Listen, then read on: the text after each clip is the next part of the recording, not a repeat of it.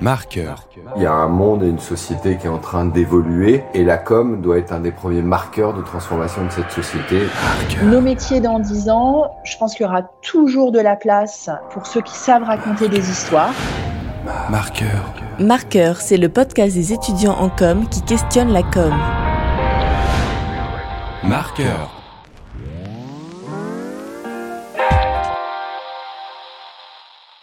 Pauline est étudiante en création et a convié des communicants inspirants. À son micro, ils racontent leur parcours, partagent leur vision de la pub et décryptent les nouveaux enjeux en répondant du tac au tac. Marqueur. Alors, fermez les yeux pour mieux voir. Cet épisode de Marqueur s'appelle Du tac au tac, un podcast pour inviter les communicants à dialoguer avec la jeunesse créative. Et nous sommes aujourd'hui à la rencontre de Pascal Nessim et nous allons vous laisser en découvrir davantage dans cet épisode. Bienvenue dans le podcast du tac au tac. Donc déjà pour commencer, comment vous pourriez résumer ce que vous faites dans la vie? Dans ma vie au travail, bah, j'ai envie de dire euh, mon travail aujourd'hui, c'est euh, finalement ça peut se résumer à rendre les gens heureux. Parce que je sais que quand ils sont heureux, bah, ils font parfaitement leur boulot euh, ici chez Marcel. Donc c'est aussi simple que ça. Et plus précisément, quel est votre poste au sein euh, de l'agence Marcel? Je suis CEO. Est-ce que pour vous, la communication, elle est plus libre qu'avant ou au contraire? D'une certaine façon, elle est plus libre parce que avant, c'était de la communication très normée à la télé. Et puis vous voyez bien que depuis quelques années, les marques, elles vont aussi sur TikTok, euh, sur Instagram, euh, sur Twitch. Donc pour nous, bah, c'est finalement un terrain de jeu créatif dans lequel on se sent beaucoup plus libre. Et puis ensuite, il y a la société qui évolue. Euh, si je prends des exemples de catégories euh, de, de, de, marques comme euh, l'alcool, comme les cigarettes, comme le pari en ligne, comme les, les, produits de grande consommation trop sucrés, la com devient très réglementée et c'est très bien comme ça puisqu'on ne peut pas faire n'importe quoi. Donc dans ce sens-là, oui, on est, on est moins libre qu'avant. Et puis, il y a un monde et une société qui est en train d'évoluer. Et la com doit être un des premiers marqueurs de transformation de cette société. Donc, elle a une responsabilité euh, qui est le vaste sujet de, de déconstruction, de déconsommation, de consommation différente. Euh, voilà. Donc, c'est la com, elle a un rôle finalement essentiel à jouer dans la transformation d'aujourd'hui.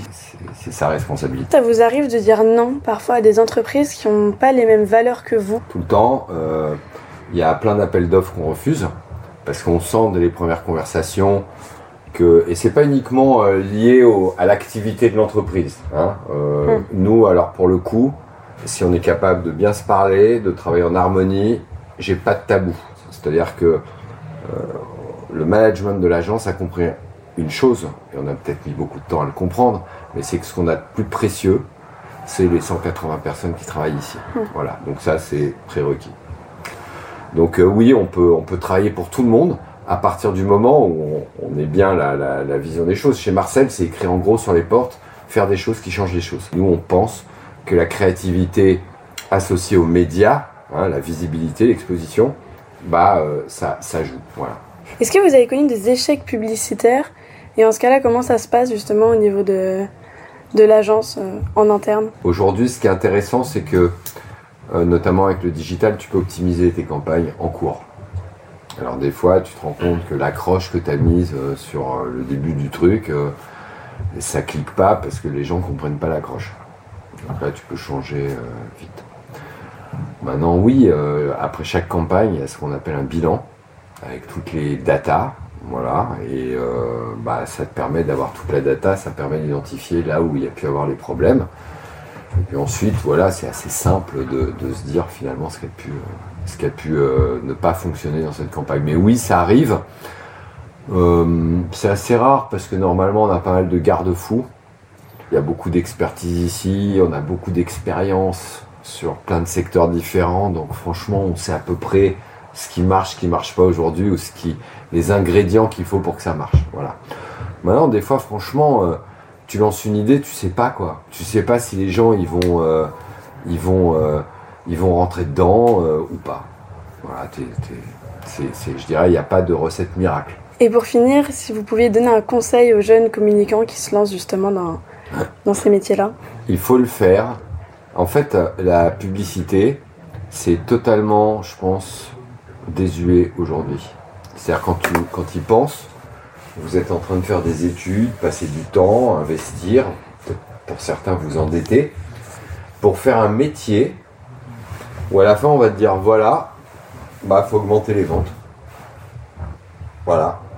C'est du coca. Dégueu. C'est ça ton métier? On va te prendre une voiture et on te dit faut en vendre beaucoup. C'est ça la publicité. C'est générer finalement chez toi des besoins qui n'en sont peut-être même pas vraiment. Parce que si tu as vraiment besoin d'un coca, tu n'as pas besoin de la publicité pour euh, le trouver.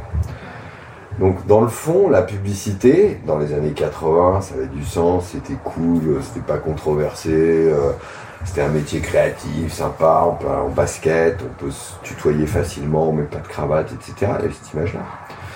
Et puis aujourd'hui, bah, si j'étais vous, je ferais pas de publicité, les amis.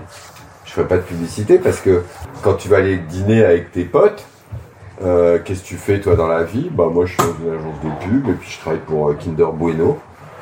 Et puis oh, on a un super brief, là il lance un goût euh, noisette avec encore plus de sucre. comment on fourre ça dans les têtes des mamans pour qu'elles achètent ça pour leurs enfants? C'est ça. Donc t'as envie de faire ça.